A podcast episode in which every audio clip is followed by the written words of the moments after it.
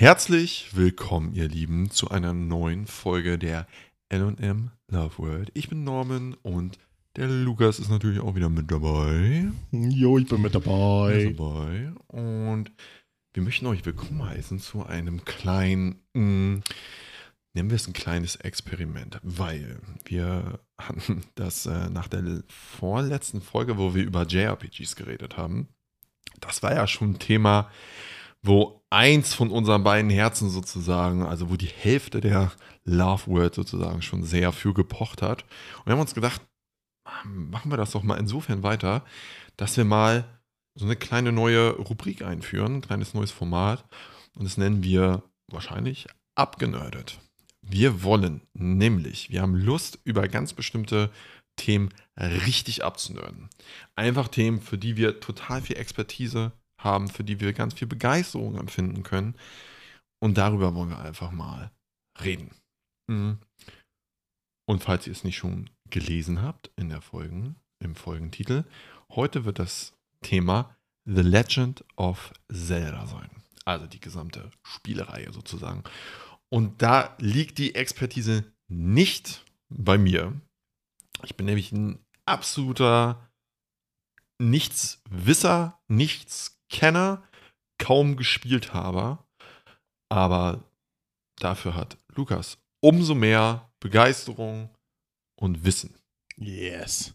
Ich habe mir so ein ganz paar Fragen habe ich mir aufgeschrieben, also super naive Fragen, die wahrscheinlich, wenn euch von welche von euch zuhören, die da wahrscheinlich ähnlich viel Expertise und Wissen und Begeisterung empfinden für wie Lukas. Die, ihr würdet lachen über die Fragen, die ich hier aufgeschrieben habe. Ne? Also sind wir mal ehrlich. Aber ich stelle sie trotzdem einfach. Und wir fangen ganz basic an, Lukas. Okay? Ja, ich höre. Ich du bist höre. bereit. So bereit, ja, wie es ich geht. bin, ich bin ready. Okay. Ja. kurz, ganz kurz noch eingeschoben.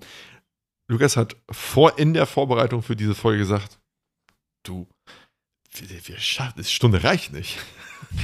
also es erwartet euch auf jeden Fall geballte, Äh, geballte, geballte Hype sozusagen. Ja, ich versuch's, ich versuch's komplett runterzubrechen, weil es kann sehr komplex werden, das ganze Thema. Also ich versuch's möglichst einfach zu halten und dann gucken wir mal, wo wir da hinkommen. Also Lukas, was ist The Legend of Zelda eigentlich? O okay, also was, was davon meinst du jetzt genau? Jemand, der das noch nie gehört hat. ja. Was ist das? Okay, also jemandem, der das noch nie gehört hat, würde ich erstmal sagen, ja, das ist eine Spielereihe, ähm, die halt so Action-RPG-lastig ist. Ich sag Action-RPG-lastig, weil nicht alle Spiele aus diesem Franchise wirklich nur Action-RPGs sind. Ne, es geht da um eine äh, Person, die heißt Zelda zu der kommen wir gleich später noch mal ein bisschen mehr, wer Zelda eigentlich genau ist. Aber das ist, was viele Leute, die The Legend of Zelda nur an sich kennen mit dem Namen, aber die Figur, die man spielt, ist nicht Zelda. Und das verwechseln tatsächlich die Leute, die mit so Gaming wenig zu tun haben. Die Person, die man spielt, ist Link.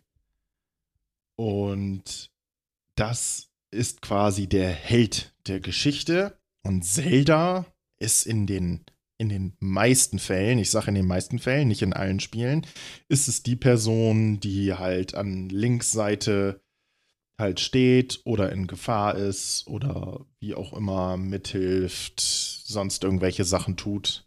Genau. Hm, zwei Fragen. Warum heißt es dann The Legend of Zelda und nicht The Legend of Link? Mhm, genau. das wissen wir irgendwie nicht genau. Okay. also ja, ge generell äh, ist ich, garantiert ex existiert irgendwo eine Erklärung. Ähm, generell, wenn wir The Legend of Zelda hören und wenn man da ein bisschen tiefer in diese Geschichte einsteigt, geht es eigentlich darum, dass Zelda eine Wiedergeburt der Göttin, einer Göttin ist. So, und ähm, ich denke, deswegen haben die sich damals The Legend of Zelda ausgedacht, weil es halt einfach die Wiedergeburt einer Göttin ist und es dieser Legende, also von ganz Anfang bis ganz Ende, um diese Legende geht, was mit dieser Göttin halt passiert. Und der Held ist halt einfach der Held. Damit hast du mir schon so ein bisschen meine zweite Frage beantwortet. Nicht nur die zweite Frage, die sich mir spontan ergeben hat, sondern auch die zweite Frage, die ich aufgeschrieben habe. Mhm. Weil du sagtest, ja, Zelda ist eher so die Person, die nebenbei steht, die gerettet wird. Ist denn Zelda wie Peach in Mario? Peach ist die Prinzessin, die es zu retten gilt im Mario-Universum. Mm, nee. Also Zelda ist in den meisten Spielen dieser Reihe eigentlich ziemlich krass. Ähm, zu retten gilt es auch nur in Anführungsstrichen. Also in, in vielen Teilen der Spiele hat sie einen starken Anteil daran, den Bösewicht des jeweiligen Spieles eben halt zu besiegen. Und ich bin mir ziemlich sicher, dass es in vielen Varianten ohne Prinzessin Zelda überhaupt gar keinen Sieg geben würde. Also insofern ist es nicht nur stumpf, ja, okay, die muss gerettet werden, sondern ich befreie sie aus ihren Fängen, damit sie mir dann helfen kann, richtig loszulegen. Eher so. Gib uns einfach doch mal einen kurzen Overview. Wo findet die ganze Geschichte denn statt? Mhm, also generell findet diese Geschichte in Hyrule statt. Das ist ähm, quasi das Land, was erschaffen worden ist ähm, von den drei Göttinnen und die sind sehr, sehr wichtig. Diese drei Göttinnen heißen Din, Nairu und Farore.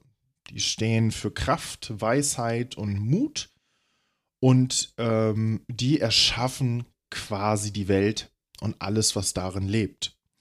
Ähm, als Hinterlassenschaft haben sie jeweils von ihrem eigenen äh, von ihrer eigenen Kraft, also das heißt eben äh, Kraft, Weisheit und Mut, haben sie jeweils ein Bruchstück hinterlassen. Und das ist ein Dreieck mit getränkt mit ihrer Kraft, sage ich jetzt mal so spura, so, so, so laienhaft daher, damit man es ein bisschen versteht. Und das formt sich zusammen zu dem Triforce. Und das ist auch, was in The Legend of Zelda eigentlich überall zu finden ist. Und was auch die meisten Leute kennen, dieses Symbol, diese drei Dreiecke, die als Pyramide übereinander geordnet stehen. Das nennt sich das Triforce, bestehend aus dem Teil Kraft, aus dem Teil Mut und aus dem Teil Weisheit. So. Dann ist es so, dass Hyrule mit der Hinterlassenschaft des Triforces letzten Endes ähm, ja sehr viel Macht hat. Und das zieht natürlich auch böse Figuren an. In dem Moment ist es ein Dämon, der sich Todbringer nennt oder die Mais in Englisch. So, und dieser Todbringer, der hat Link und quasi die wiedergeborene Göttin Hylia, also in dem Sinne Zelda, verflucht. Und zwar mit einem ewigen Fluch der Wiedergeburt. Und deswegen gibt es jetzt im Folgenden die ganze Zeit immer wieder einen Link und eine Zelda, weil die immer und immer wieder wiedergeboren werden müssen, weil sie verflucht worden sind von diesem Todbringer. Und der möchte sich natürlich diese riesige Macht der Göttinnen aneignen. Und ähm, die Göttin Hylia, die nachfolgend aus dieser Ära entsteht, aus dieser Ära des Erschaffens, ähm, möchte aber diesen Menschen nicht oder diesen Dämon nicht die komplette Macht überlassen. Ein riesiger Krieg bricht aus und die Göttin Hylia erschafft dann quasi eine, eine Wolkenstadt. So. Na, also wir haben unten am Land Hyrule und dann diese Wolkenstadt, wo sie den Rest der Menschen nach diesem Krieg quasi hochbringt, damit sie da in Frieden leben können. Und da fängt quasi The Legend of Zelda an. Ähm, es ist so, dass Hylia dann nicht mehr anwesend ist und oder beziehungsweise auch vergeht. Und die Reinkarnation von der Göttin Hylia ist die erste Zelda. So. Und der tapfere Ritter, also es ist damals so, dass es einen gewissen Brauch gibt in dieser Stadt, schon direkt von Anfang an. Und der, da wird man als Ritter quasi ausgebildet. Nach den Legenden des legendären Helden Link. So, und dieser Link, um den geht es. Das ist auch der erste Link in der Geschichte. Also, es spielt in Hylia. Vom Boden geht es in die Luft und in der Luft, in der Stadt, da fängt quasi Legende mit der ersten Zelda und dem ersten Link an. Das ist erstmal die Grundprämisse und daraus ergibt sich dann quasi alles andere. Du hast ja gerade vom Anfang gesprochen. Du hast gesagt, ja. da fängt The Legend of Zelda an. Ja. Für Leute wie mich, die wie gesagt nicht wirklich tief drin sind, aber es immer so ein bisschen mitbekommen haben, ich weiß, dass die Zeitlinie, beziehungsweise Plural, die Zeitlinien ja. von The Legend of Zelda auch schon mal ein bisschen verwirrend und erdrückend erscheinen können. Hm, kannst du uns so einen ganz groben Überblick geben, mit welchem Spiel fängt man, fängt es an? Gibt es einen Punkt, wo es sich gabelt? Es einen Punkt, wo es sich vielleicht wieder zusammengeführt wird? Aufmerksame Zuhörer werden sich gerade so ein bisschen äh, dran erinnern. Wir haben da nämlich ich glaube, in unserer Ende von Spielen-Folge ähm, haben wir schon mal drüber, darüber geredet. Aber jetzt haben wir so ein bisschen den Raum da, so ein ganz bisschen, dass du ein ganz bisschen mehr darauf äh, eingehen kannst. Also, was ist die Chronologie dieser Spielreihe? Ja, uh. das ist tatsächlich ziemlich, ziemlich schwierig. Das ist eine also größere das, Frage, als es den Anschein macht, glaube ich. Ja, genau. Also generell ist es so, dass das, was ich gerade genannt habe, das ist auch tatsächlich kein relativ altes Spiel, sondern ein relativ neues Spiel, was diesen Anfang beschrieben hat. Das nennt sich Skyward Sword. Das ist quasi das, was ich gerade beschrieben habe. Das ist das erste Spiel in der kompletten Chronologie. So. Ähm, die Zeitachse teilt sich tatsächlich zwei Spiele später mit dem vierten Spiel der Reihe mit Ocarina of Time. Und da spaltet sich es insgesamt in drei Zeitlinien auf. Und ich sag mal ganz ehrlich, The Legend of Zelda, also das allererste, was man kennt, oder was man vielleicht, was ihr vielleicht auch nicht kennt, ähm, ne, das war damals auf dem Game Boy uralt, ich weiß gar nicht äh, genau, wann das rausgekommen ist, Anfang 90er oder vielleicht sogar schon Ende 80er oder so. Ähm, da habe ich tatsächlich gar nicht so recherchiert, ähm, bin ich auch gar nicht so reingegangen. Ähm, das spielt tatsächlich fast ganz am Ende einer Zeitlinie. Also im Grunde ist das allererste Zelda total weit unten in der in, in einer ganz gewissen Zeitlinie. Gehe ich gleich nochmal genauer drauf ein. Und das zweite Zelda kommt direkt danach. Also es ist im Grunde kommt danach die Zusammenführung aller drei Stränge und das ist auch das neueste Spiel, was es jetzt im Moment gerade gibt auf der Switch und zwar Breath of the Wild. Das ist quasi die Zusammenfuhr oder die Zusammenführung aller drei Spiele und es wird gemunkelt, dass das letzte Spiel der kompletten Reihe jetzt mit äh, Breath of the Wild 2, dass das quasi das Ende von allem, sage ich jetzt mal, sein soll, Wobei, die finden garantiert noch irgendeinen Twist, dass das in irgendeiner Art und Weise irgendwie wieder von vorne anfängt, kann ich mir, kann ich mir denken. Also, The Legend of Zelda ist ja mit einer der größten Videospielreihen, die seit Jahrzehnten, ne, ich will nicht mal sagen fortgeführt wird, sondern auch mal davor, danach, zwischendrin, so in der Zeitlinie sozusagen. Also, dass damit mit Tears of the Kingdom, dass damit dass, äh, die, die Zeit, der Zeitstrang beendet wird, ah, ich würde als Laie sagen, bleibt abzuwarten, auf jeden Fall. Ja, also es ist auch so, dass die Abwechslung in den Spielen, also wenn du es rein auf Papier siehst, ist das jetzt nicht das Rad neu erfunden. Also die wärmen quasi sich selber immer wieder auf und immer wieder auf und also es ist quasi ein unendlicher Loop, ne? Es ist immer irgendwie dasselbe. Aber wie sie es machen, das ist halt krass. Du hast ja jetzt gerade gesagt, der, der erste Teil, ja. der ist eigentlich chronologisch ganz weit hinten. So. Mm, dann gibt es den vierten Teil, der ist wieder relativ weit vorne.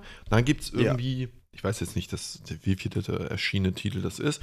Dann gibt es einen Teil, der relativ jung ist, der ist ganz vorne. Aber der jüngste Titel, der ist wieder ganz hinten. Ey, wenn das ist erstmal so, boah, okay. Also, was würdest du denn, bevor du nochmal, wenn du magst, ein bisschen drauf eingehst, was sind diese drei Zeitlinien eigentlich? Wo, was ist der Unterschied zwischen diesen drei Zeitlinien? Mhm. Was ist denn was würdest du mir sagen, wenn ich sagen will, du, Mensch, Lukas, ich habe richtig Bock, Legend of Zelda reinzudippen, richtig mhm. mich reinzuknien. Mit welchem Teil sollte ich anfangen? Mhm. Also da würde ich tatsächlich, und das ist auch das zugänglichste Zelda, finde ich tatsächlich jetzt das letzte, was zuletzt rausgekommen ist. Das Breath of the Wild. Also das finde ich auch persönlich eines der zugänglichsten und so wie man das ja auch normal überall hört und sieht und liest, ist es auch, dass gerade bei diesem Spiel extrem viele Leute in dieses Zelda-Universum dazugekommen sind, eben weil die Entwickler sich dazu entschieden haben, es alles ein bisschen einsteigerfreundlich zu machen und nicht so düster. Es ist sehr farbenfroh aber hat doch irgendwie schon eine krasse Geschichte und man kann irgendwie machen, was man will. Man verfolgt aber auch ein gewisses Ziel. Ähm, ja, ich sag jetzt mal so: Für Hardcore-Gamer, also für richtige Core-Gamer, ist das Spiel, finde ich, relativ einfach. Also, ich bin da so durchgelaufen. Äh, mich hat das überhaupt gar nicht gechallenged, das Game. Ich fand's, es ist für mich tatsächlich eines der leichtesten irgendwie der kompletten Reihe. Ähm, aber das hat auch ein bisschen damit zu tun, wie man das alles erlebt hat und wie krass man auch spielt. Ähm, ja, aber alleine der Endkampf in Breath of the Wild war jetzt nicht mega krass. Also, ja, finde ich, haben sich viele zu Recht gesagt, so, hä, was passiert hier gerade? Aber ich kann es auch irgendwie ein bisschen so erklären, dass sie es halt ein bisschen aufgewärmt haben und einfach vielleicht nur einen Vorgeschmack bieten wollten mit von, was kommt danach, ne? Weil ähm, ich kann mir vorstellen, dass danach richtig die Post abgeht in dem zweiten Spiel in Tears of the Kingdom. Also, ja. Also, gib uns doch noch mal, bring uns doch mal die drei Zeitlinien ein bisschen. Zeitlinien, ja. ah, okay. Also, ähm, ich erzähle das mal chronologisch, bis wir zur Zeitsplittung quasi vorrücken damit man ungefähr weiß, was passiert ist. So, also. Ähm, es ist so, dass dieser Demise, also der Demon, Demon King, der wird halt äh, versiegelt im Heiligen Reich. Also das Heilige Reich ist quasi ein separates Reich, wo sich das äh, Triforce quasi lagert. Das ist quasi so eine Art Lichtreich, so eine Art andere Dimension. Das haben wir auch später sehr viel vertreten in den Spielen, wo es um dieses Sacred Realm geht, also dieses heilige Reich an sich. So, ähm, als er versiegelt worden ist, ist Hyrule halt aufgeblüht. Die haben ähm, quasi das Königreich Hyrule erst danach gegründet. Also es ist quasi erst nach der ersten Geschichte, wurde es erst gegründet. Und ähm, dann ist ein böser Gott geboren worden namens Fati. So, und in The Minish Cap, was in der reinen Zeitchronologie das zweite Spiel ist, aber so damals in der Nintendo DS-Ära war, also vor zehn Jahren oder so, vielleicht ein bisschen mehr rausgekommen ist. Ähm, also liegt auch schon ein bisschen weiter zurück. Da spielt dieses Spiel. Also du triffst aufs erste Mal auf dieses, auf diesen Gott Vati, der will halt auch, ne, das Triforce, die Macht haben. Und der, äh, dieser Link dieser Zeit hält Vati halt auf. So. Dann das nächste Spiel, Four Swords da ist Vati ja eigentlich ja besiegt worden, aber der wird wiederbelebt. So. Mysteriöse Umstände, bliblablub. So, und dieses Four, Sword, Four Swords ist, kann auch als Multiplayer-Spiel gespielt werden. Und zwar mit vier Leuten gleichzeitig. Also du, oder du hast halt vier verschiedene Links, mit denen du halt verschiedene Sachen machen musst. So, äh, genau. Vati ist dann wieder besiegt. Und dann ähm, kommt quasi dieser Einigungs-, es gibt so einen kompletten Einigungskrieg von Hyrule an sich, wo sich dieses Königreich komplett zusammentut. So, dann kommt Ocarina of Time. Also quasi von diesem Spiel aus, aus dem sich alle drei Zeitlinien quasi ergeben nennt sich ja auch auf dem Namen Ocarina of Time. Es geht da um dieses Instrument, die Ocarina und natürlich Zeit, Time. So. Und diese Ocarina of Time hat die Macht, mit dem Master-Schwert zusammen ähm, die Zeit quasi zu manipulieren. Das, diese, diese Zeitmanipulation hat das Master-Schwert sehr viel in vielen Spielen. Da wird aber tatsächlich eher weniger drauf eingegangen, um ehrlich zu sein. Also es ist so, dass quasi dieser Todbringer, dieser erste Lord der Dämonen, wiedergeboren wird als ein äh, Mann namens Ganondorf. Das ist einer der wenigen männlichen Gerudos. Das ist eine Rasse in Hyrule. Ähm, und so die, diese Männer bei Gerudos werden nur alle paar hundert Jahre geboren keine Ahnung, wie das funktioniert. Es wird nie richtig erklärt. Es ist einfach es so. Ist so. Es ist einfach so. So. Und Ganondorf, eben als wiedergeborener Todbringer, äh, merkt dann natürlich ziemlich schnell so, okay, es gibt in diesem Sacred Realm quasi die, ähm, das Triforce. Ne? Also diese drei Dreiecke mit den jeweiligen äh, Machtinhalten, Weisheit, Mut und Kraft. So. Und er möchte gerne das unter seine Kontrolle bringen, weil wegen geil. Kennt man. Ja, so. klar.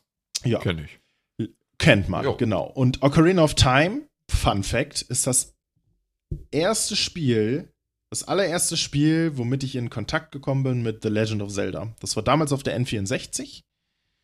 Und ähm, ja, dementsprechend ist das auch mein Herzenslieblingsspiel. Ich kann mir auch vorstellen, dass das vielen so geht in unserem, äh, so roundabout in unserem Alter.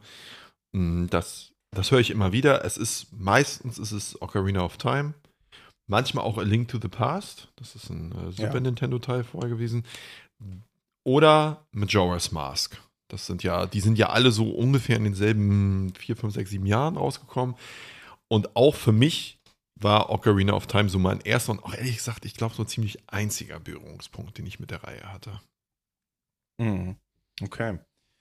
Was weißt du denn noch von Ocarina of Time oder was hattest du denn da für Berührungspunkte? Mm, also ich habe das damals, ich hatte immer so das Gefühl, es kommt immer ganz darauf an, welche Konsole man zu Hause hatte.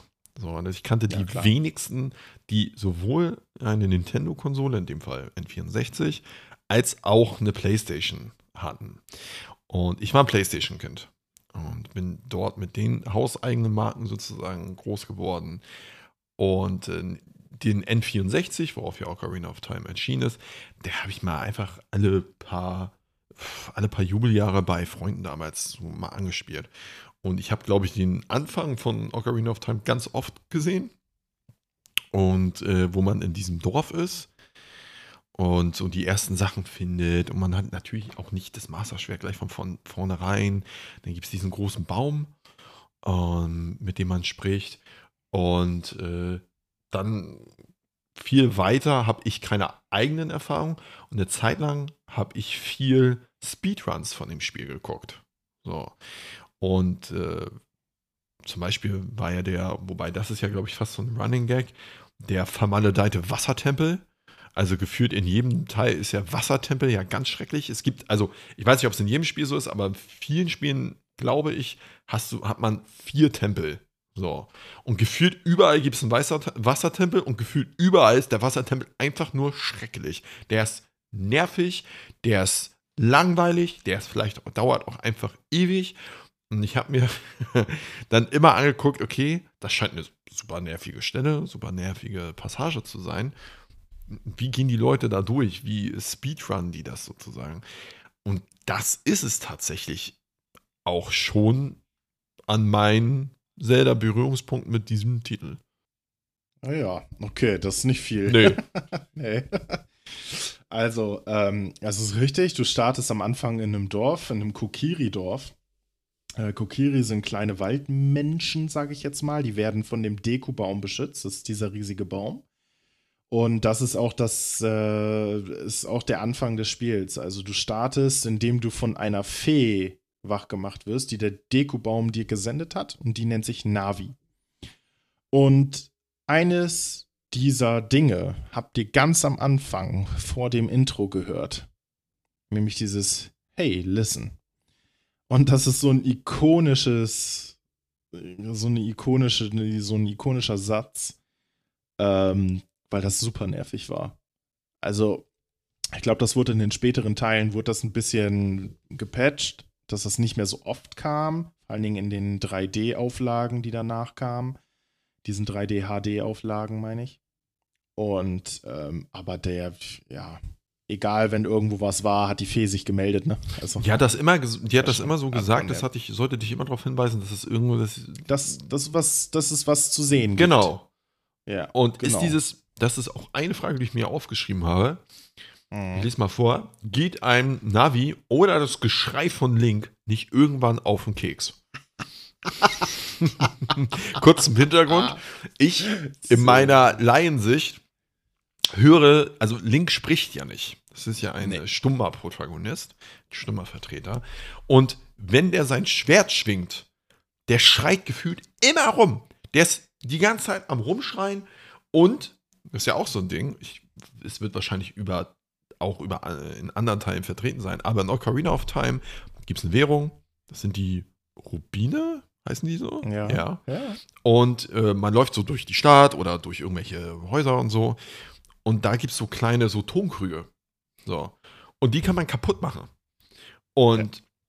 da sind Rubine drin. Ja, braucht man sich nicht zweimal sagen lassen. Natürlich haut man die alle zu Klump. Das bedeutet aber, man geht irgendwo rein und dann wird erstmal 20 Sekunden wird erstmal rumgeschrien. Und Tontrüge zerkloppt.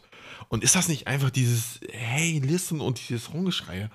Ist das nicht irgendwann einfach voll nervig? Ehrlich gesagt, Jetzt, bis wo du es gesagt hast, dass Link halt ständig rumschreit, ist mir das gar nicht so im Gedächtnis. Aber ja, du hast recht. Also mich stört es gar nicht, ehrlich gesagt. Ich habe mir ist es nie auf den, auf den Zeiger gegangen. Mir ist halt nur bei Ocarina of Time jetzt speziell halt Navi einfach, ja, mit ihrem Hey Listen. Weil die das wirklich gefühlt an jeder Ecke, das war halt so die Mechanik damals beim N64, dass du was anvisieren konntest, ne? und dass du den Gegner oder irgendetwas anderes nicht mehr aus dem Auge verlieren konntest oder mit anderen Leuten reden konntest, wenn die irgendwo weiter oben waren oder so. Dafür war die eigentlich nur da. Ja, und die haben es halt einfach ein bisschen verkackt mit dem, dass es irgendwie gut ist. Also, ne, dass es sich gut anfühlt, sag ich es mal so. Ja, gut. Ja. Also, letztendlich ist es so, dass man den Dekubaum dann von seinem Fluch befreit. Also Ganondorf hat äh, na, dem Bösewicht, der, dem, der wiederbelebt worden ist, beziehungsweise der wiedergeboren ist in einer menschlichen Form äh, von dem Todbringer. Oder in einer Gerudo-Form, sagen wir es so, ist ja keine direkt menschliche Form.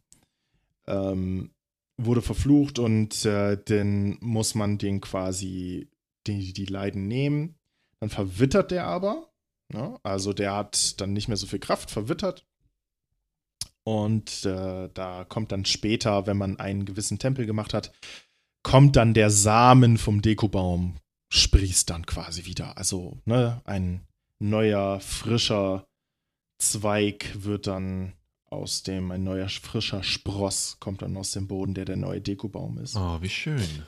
Genau, ja, es ist schon ziemlich süß, aber Ocarina of Time ist sehr finster. Also, das ist schon echt ein dunkles Spiel, muss man schon sagen. So, wenn man aus die, wenn, wenn man den Kokiri-Wald, ähm, also das Dorf von den Kokiris quasi verlässt, kommt man dann auf die Ebene von Hyrule und kommt dann quasi automatisch in die in Richtung Stadt von Hyrule. So, und da begegnet man dann Prinzessin Zelda und äh, ihrem Beschützer oder ihrer Beschützerin. Und zwar ist das, sind das Shieka. Ähm, die hat man immer mal wieder trifft man auf die. Ähm, die hast du zum Beispiel auch in Breath of the Wild, dieses Tablet, was man da ja bekommt. Das ist, soll quasi so eine Technologie davon sein. Aber auf jeden Fall ist es so, dass Prinzessin Zelda Link entdeckt und die Ocarina eine Ocarina quasi wegschmeißt. So, eine Ocarina of Time. Also ist quasi diese Zeit-Ocarina. Man hat vorher so eine Wald-Ocarina bekommen. Ähm, und ja, dann trifft man Ganondorf. Der reitet dann auf einem Pferd hinter die her, der jagt die quasi aus dem Schloss. Also man kommt dahin und es ist quasi mitten in der Action. So. Äh, Oh Gott, nee, ich habe das völlig durcheinander gebracht. oh je, oh je, oh je. Da merkt man auch, da merkt man auch, dass das total verwirrend ist, ähm, weil das so viele Sachen auf einmal ist. Das, was ich gerade erzählt habe, kommt eigentlich erst, nachdem man in dem Schloss von Hyrule schon war und Prinzessin Zelda einmal getroffen hat und Ganondorf gesehen hat. Also das kommt noch dazwischen. Das ist so eine Schleichpassage, muss sich da reinschleichen, siehst Prinzessin Zelda, siehst Ganondorf und wenn du das nächste Mal dann wieder dahin kommst, dann kommt diese Szene. Ja, gut. Ja. Verständlich. Also, ja, ja, es ist alles ein bisschen durcheinander, weil das Spiel auch so und die Zeitlinien so komplex sind. Da, da kann man auch ruhig mal eben kurz was hm, loslassen. Klar. ja, klar. Ja, und das Problem daran ist so, ja, was, was machen, ne? Ähm, gut, man hat dann die Ocarina of Time und äh, dann wird einem gesagt, so, ja, geh mal in so eine Kirche rein. So. Und diese Kirche ist quasi so eine Art Zeitschrein oder, wie soll man es auch, kann man auch nennen, quasi ein Portal zum Sacred Realm. So. Und in diesem Sacred Realm wird ja eben das Triforce quasi aufbewahrt. So. Und um stark genug zu werden, weil Link ja in Ocarina of Time als kleiner Junge startet. Also man ist nicht erwachsen, man ist ein kleiner Junge und er ist halt noch nicht stark genug, um Ganondorf zu besiegen. Also versucht er das Master-Schwert aus seinem Sockel zu ziehen.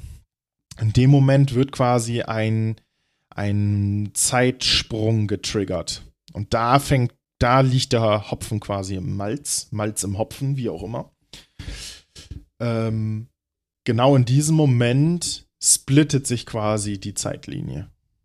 Hm. Die sagen zwar ein bisschen später, aber meiner Meinung nach ist es genau in diesem Moment, weil genau in diesem Moment manipuliert Link an der Zeit rum.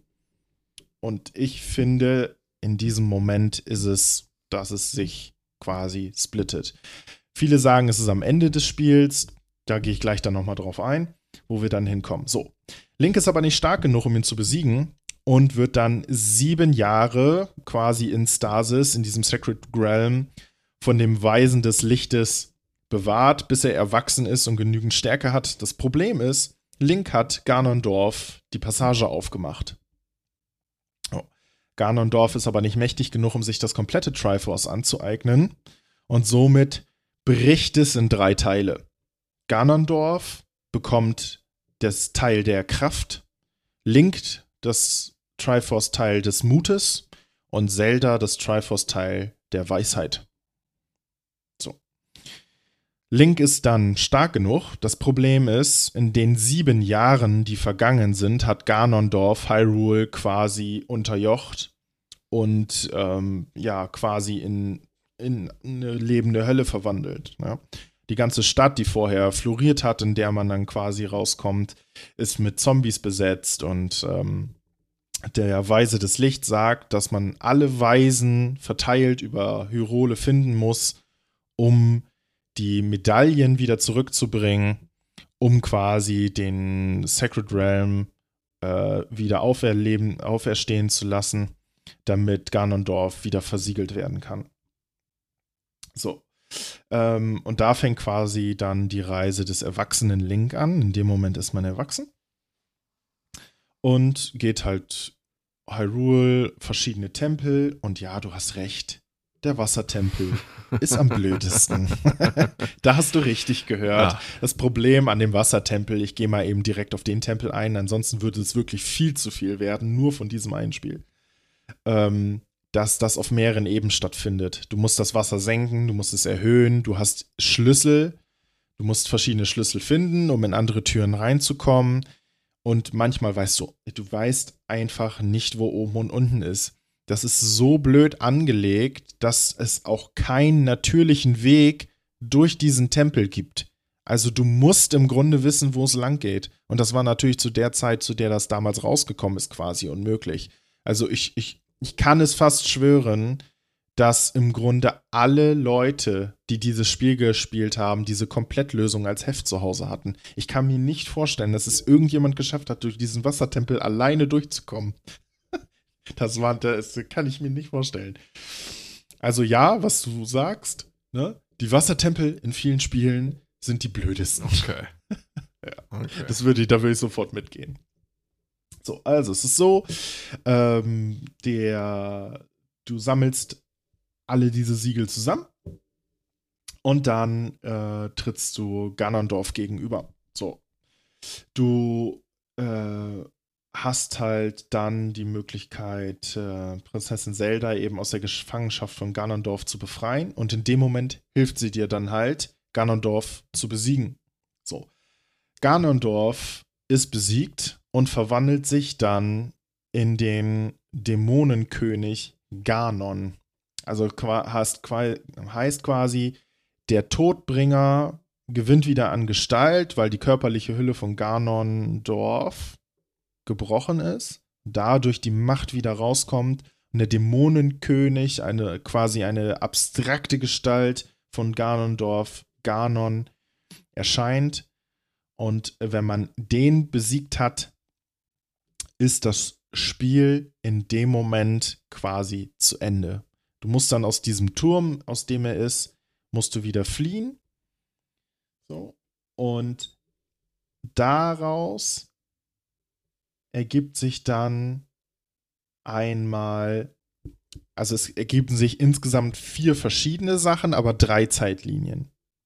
Der Sacred Realm wird zur Dark World. So dann, weil der wieder in, in, in dem Sacred Realm quasi dann versiegelt wird. Das ist eine Zeitlinie. So. Eine Zeitlinie heißt, okay, Link geht wieder zurück in der Zeit und holt seine Kindheit nach.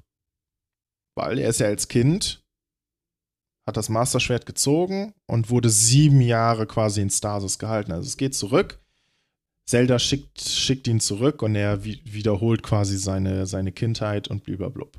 So. Dann gibt es die Version, Link geht nicht zurück und bleibt erwachsen. Und dann gibt es die Version, Link verliert und wird besiegt. So. Wir fangen einmal an mit Link wird besiegt, weil in dieser Zeit, Zeitlinie spielt das allererste The Legend of Zelda ganz zum Schluss.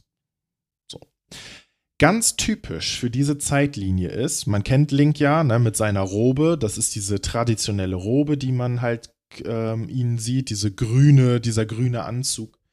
Es hat halt in Skyward Sword, hat das seinen Ursprung genommen und zieht sich halt eigentlich komplett die ganze Zeit über durch. So, aber dieser kleine Kniff in dieser Zeitlinie äh, des besiegten Heldens ist, dass dieser Saum der Mütze gelb ist.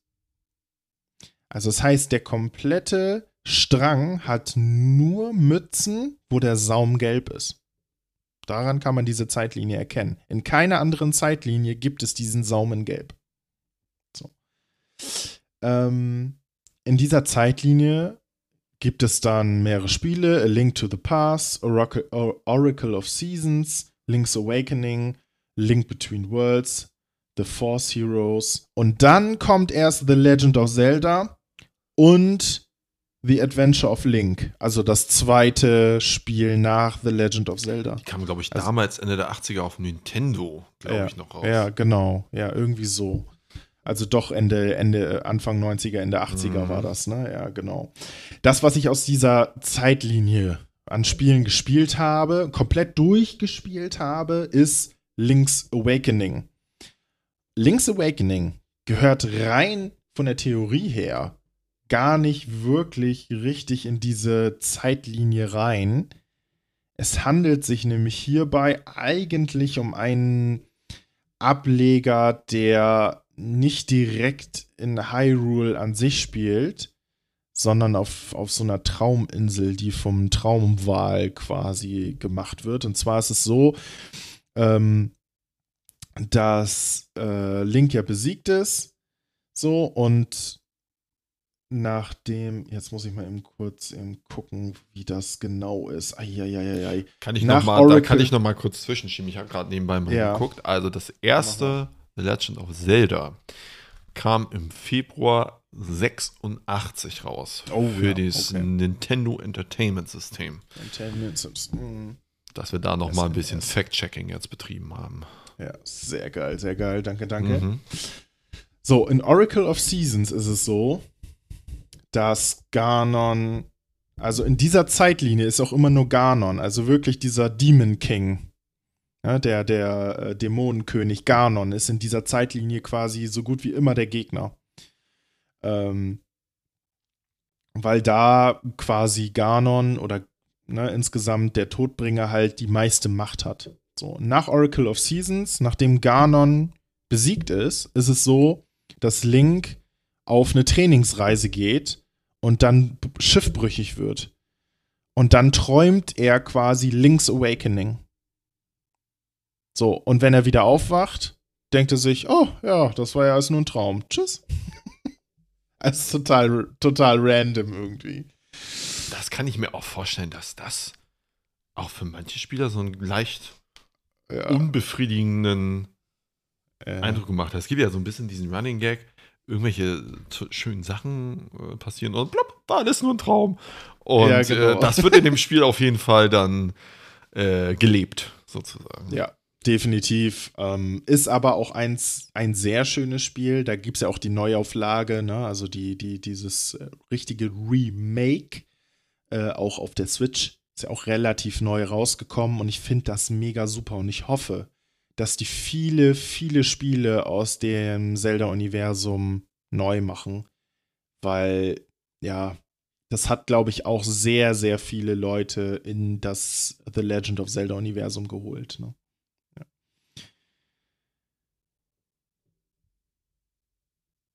Ja, also es ist letztendlich so, dass am Ende dieser Zeitlinie eben das Original The Legend of Zelda steht und dann The Adventure of Link, in dem quasi Ganon wiederbelebt, dann wieder besiegt wird, Ganon nochmal wiederbelebt wird. Also, gar, nee, also die Wiederbelebung dann in dem letzten Spiel wird halt quasi äh, verhindert von Link dann so. Aber, was man jetzt ja auch schon merkt, es wird immer wieder belebt und wieder belebt und wieder ins Leben geholt. Und irgendwie habe ich manchmal das Gefühl, dass die Leute in The Legend of Zelda irgendwie denken, so Augen aus den Augen aus dem Sinn. Also, das ist, also, das ist, also wirklich nicht überzeugen, dass die wissen, was sie tun. Man kann es natürlich auch so sagen, ja, der ist so stark, dass er immer wieder zurückkommt und blablabla. Nee, also, nee. die haben genügend Sachen gehabt, genügend Werkzeuge gehabt, um ihn zu besiegen und ihn für immer zu vernichten, aber irgendwie tun sie es nie. Ja. Somit endet dieser Strang. Der Held ist quasi besiegt. Das war jetzt der Schnelldurchlauf davon. Ich will nicht auf jedes eingehen. Das wäre viel, viel, viel zu lang. So. Dann nehmen wir uns der Zeitlinie an. Link holt seine Kindheit nach. Da in dieser Zeitlinie spielt auch Majora's Mask, weil in Majora's Mask ist Link noch ein Kind. Witzigerweise, obwohl das ja super gefeiert wird, spielt Majora's Mask auch nicht in Hyrule, sondern in Termina. Oder Terminus? Im Terminus-System? Irgendwie so? Termi Terminus? Oh Gott, ey. Eieieiei, das ist jetzt peinlich. ich check das mal im Hintergrund. Ja, genau. Danke, danke. Sehr, sehr peinlich auf jeden Fall auf meiner Seite. Von wegen Experte und so.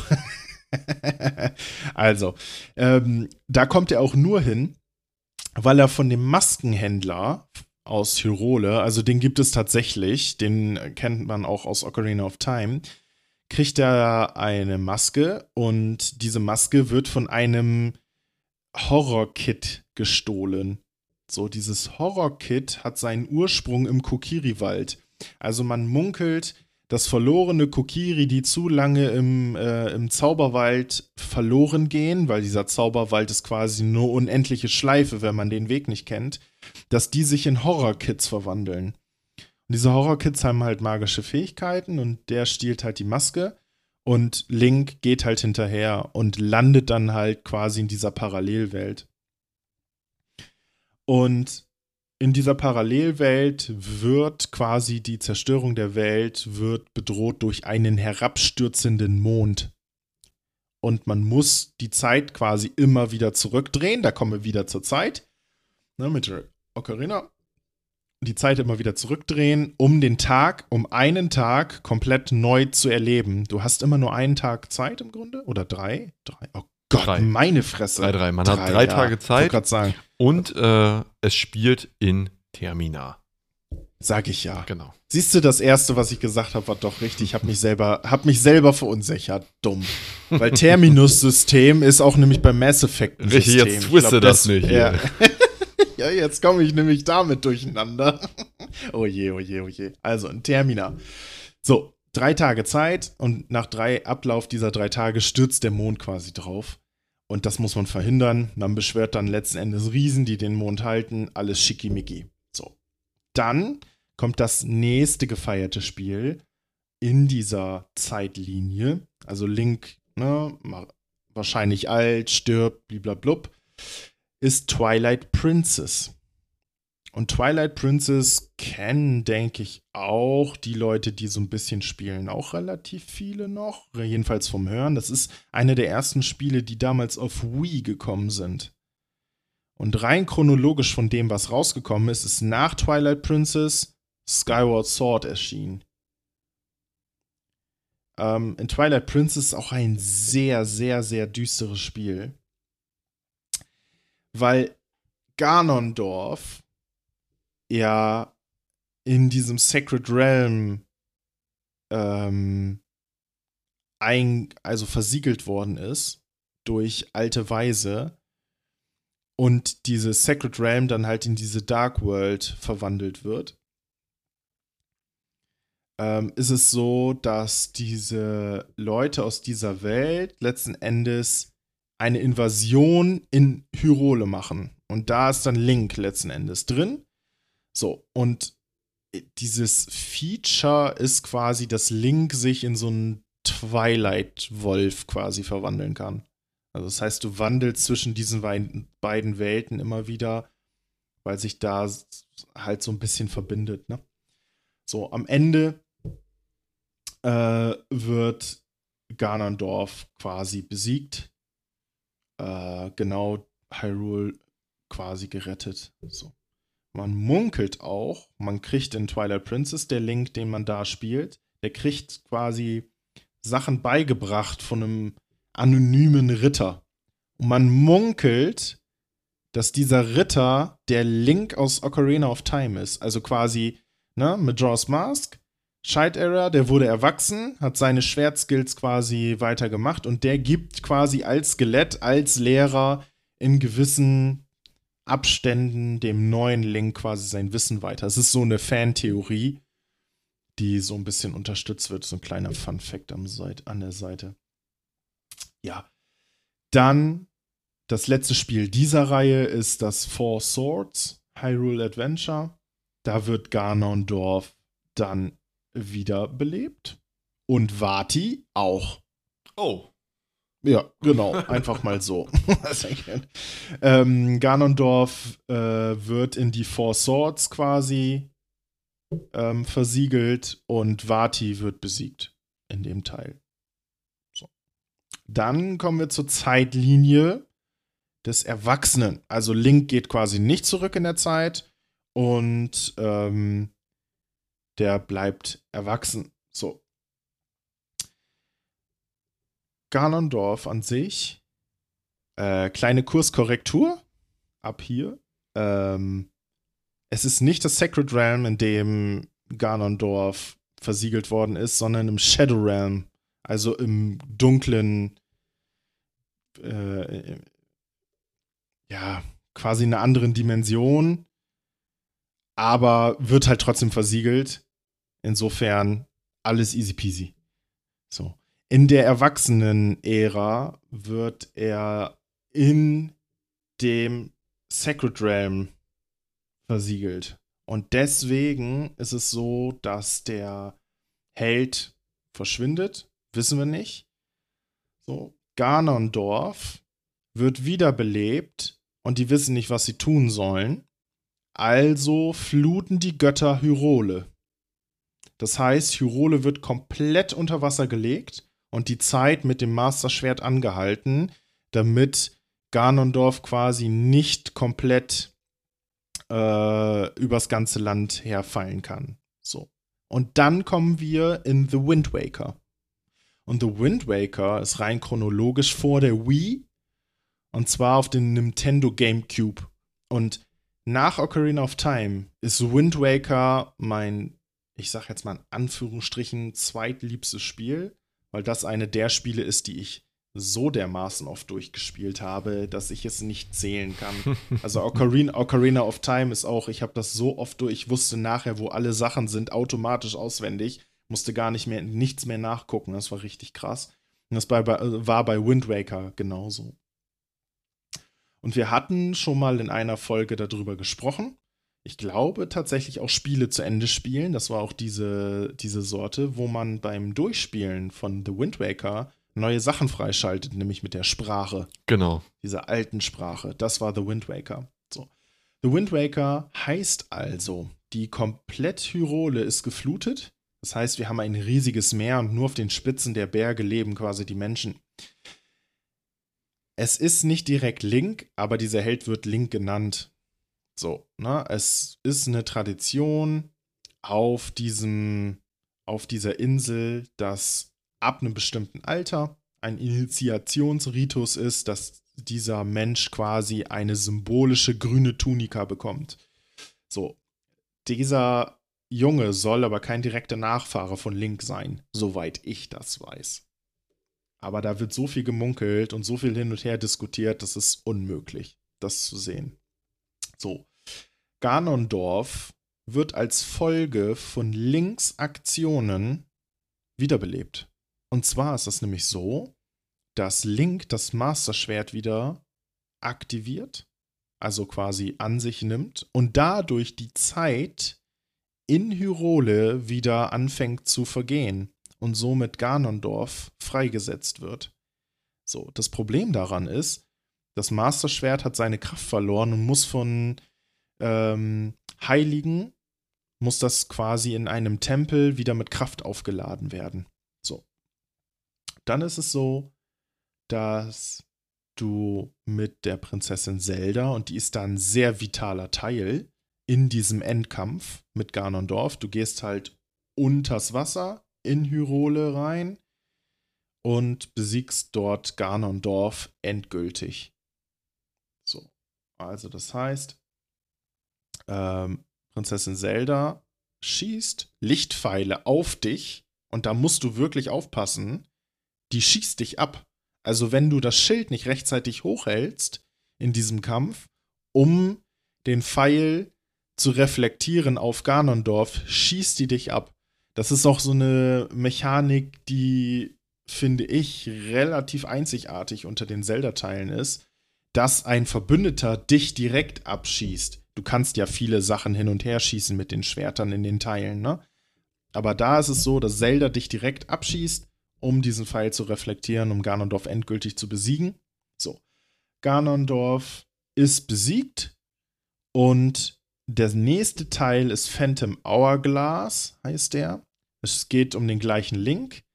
Und Zelda und Link, also Zelda ist im Grunde eigentlich eine Piratin, die Tetra heißt, aber eigentlich Zelda ist. ist auch völlig weird. Und eigentlich ist sie Hylia, ne? Also, we know. ähm, und da entdecken die ein neues Land. Also, die sind quasi auf dem Aufbruch, weil es ja alles überflutet worden ist, zu neuen Ländern. Darum handelt dieses Spiel. Ist also quasi auch kein direktes Spiel in dem Sinne, dass es darum geht, okay, wir müssen jetzt Ganondorf oder Vati oder sonst irgendwelche Sachen oder Ganon sogar besiegen. Dann in dieser Zeitlinie kommt dann Spirit Tracks. Und das ist tatsächlich ein Spiel, genauso wie Phantom Hourglass oder Spirit Tracks. Das ist eins der Spiele, die habe ich damals nicht gespielt, weil ich die so dermaßen lächerlich fand du bist halt die ganze Zeit mit so einem Zug unterwegs. Auf so Bahnschienen. So. Und dann kommt ein böser König namens Malados. Der ist aber wiederbelebt. Aber wissen wir nicht warum. Also ist irgendwie ein bisschen verwirrend. Ich hab, muss auch echt zugeben, über das Spiel weiß ich am wenigsten, weil ich es halt quasi auch nicht gespielt habe. Und das ist quasi das Ende der Erwachsenen-Zeitlinie. So.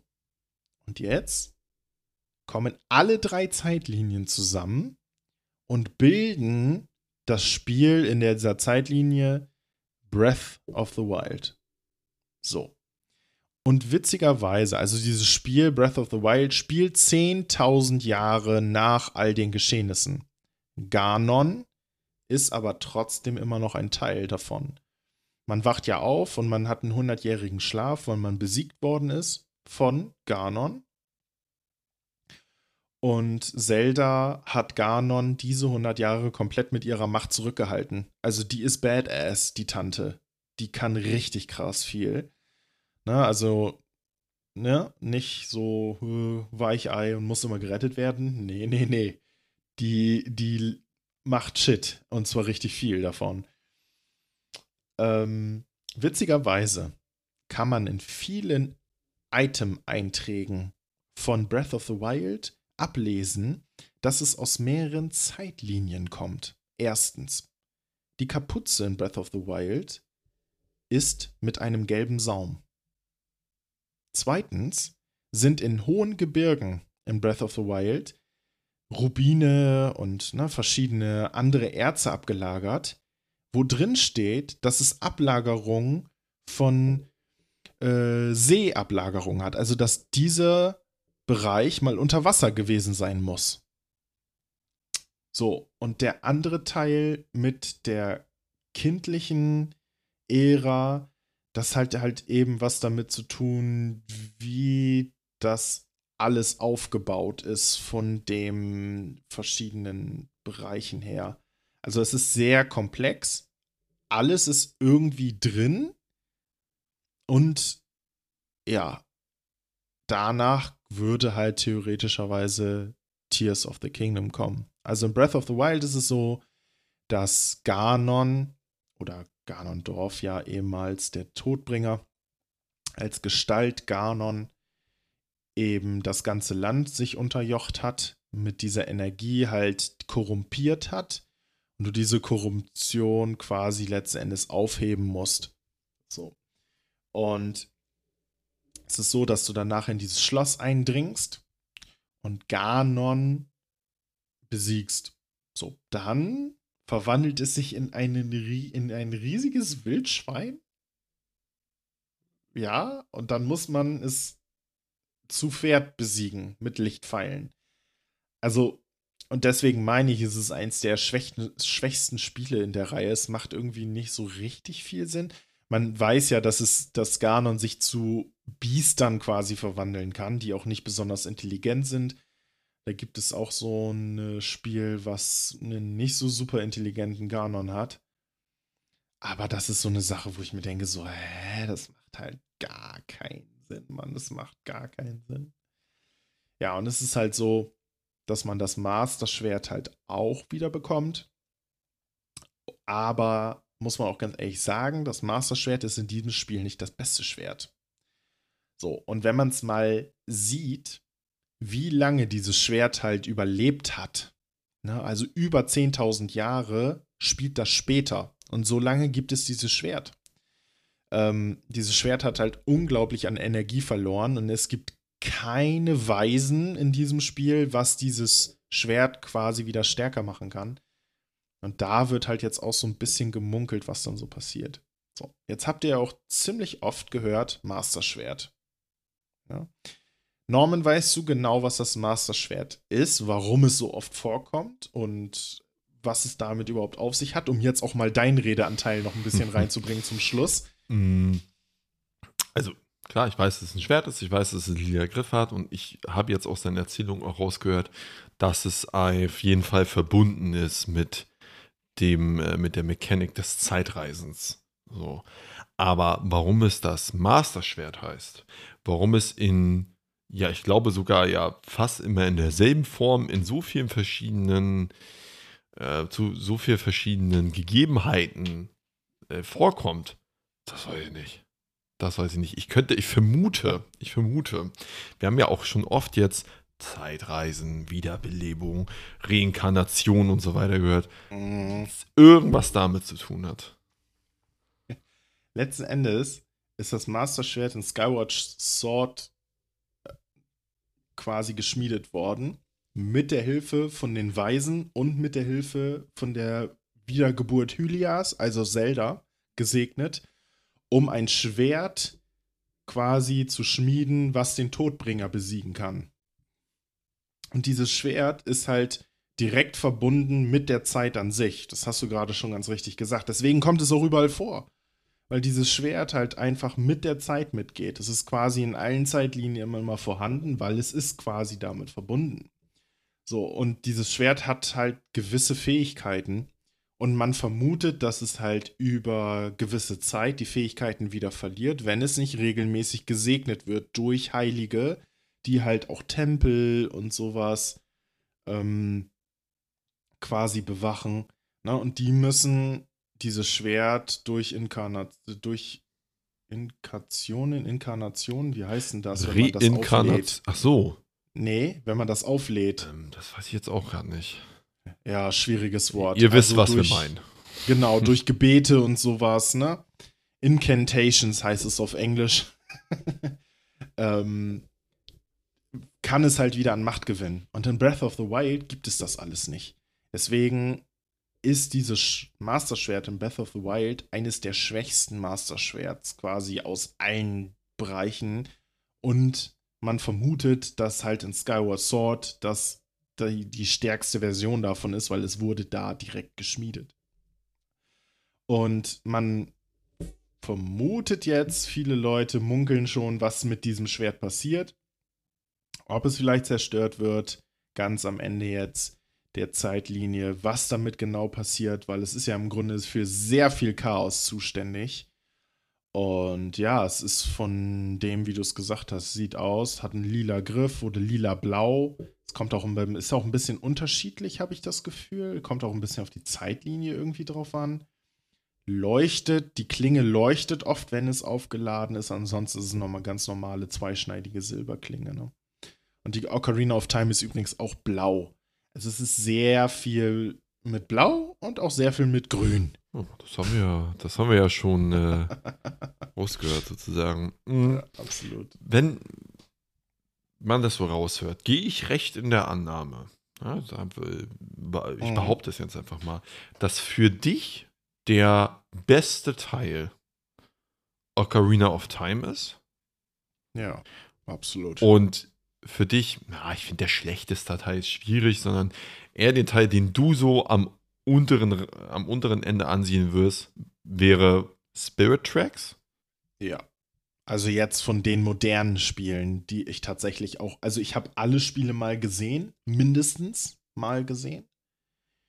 Ich habe von jedem entweder mal Gameplay gesehen oder sonst irgendwas. Ich habe nicht alles gespielt, vor allen Dingen auch die alten Nintendo-Teile nicht.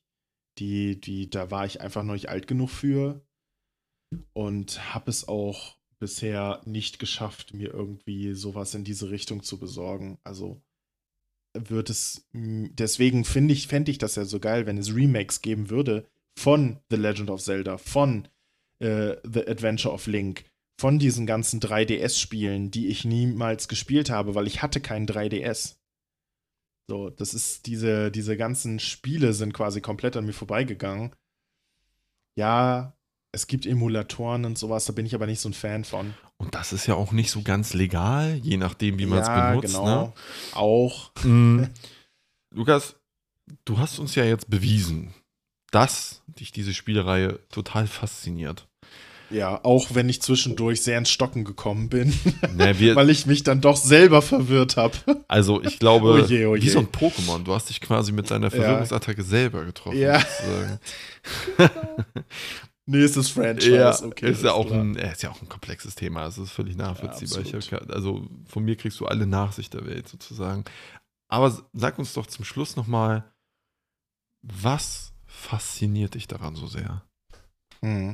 Also, die Faszination spricht Bände auf meinem Körper. Ähm, ich habe es ja, glaube ich, schon mal in einer Folge erwähnt. Mhm. Ich habe auch ein Tattoo davon auf meinem Körper, auf meinem Rücken. Ähm, einmal das Symbol auf, letzten Endes habe ich das Hylia-Schild für die Leute, die das vielleicht mal googeln wollen, wie das aussieht. Ist so ein bisschen so ein Adler. Unten, da drüber kommt das Triforce. So, und die Faszination an dieser ganzen Spielereihe ist immer, dass dieser Mut, etwas in die Hand zu nehmen und sich dem Bösen komplett entgegenzustellen, mit der Hilfe von Zelda oder von einer Person, von anderen Personen und dieses Böse quasi zu überwinden. Und dass es immer auf diese drei Teile hinausläuft läuft und dass die niemals getrennt werden können. Weisheit, Mut und Kraft, die gehören zusammen, wie wir auch als Menschen zusammenhören, gehören. Wir haben alle diese Anteile und deswegen habe ich das auf meinem Körper. Diese Adlerflügel, damit wir fliegen können. Und dann darüber thronend das Triforce, Kraft, Weisheit und Mut, dass wir alles machen können, was wir wollen, wenn wir es uns in den Kopf setzen, dass ihr alles machen könnt, was ihr wollt, wenn ihr euch das in den Kopf setzt. Und das finde ich ist eine super starke Aussage der ganzen Spiele. Es geht immer darum, es gibt einen Weg, auch wenn man besiegt wird, es gibt einen Weg, wenn man verschiedene Zeitlinien eingeht. Es kommt immer irgendwie zu einem Ende und in diesem Fall ist es immer ein gutes Ende. Und somit würde ich dann auch direkt die Folge beenden und sagen, Mut, Weisheit und Kraft ist in allen von euch. Und dementsprechend besinnt euch darauf, was ihr seid, wie ihr das seid und dass ihr alles so machen könnt, wie ihr euch das vorstellt, wenn ihr das auch wirklich wollt. Das hast du schön gesagt.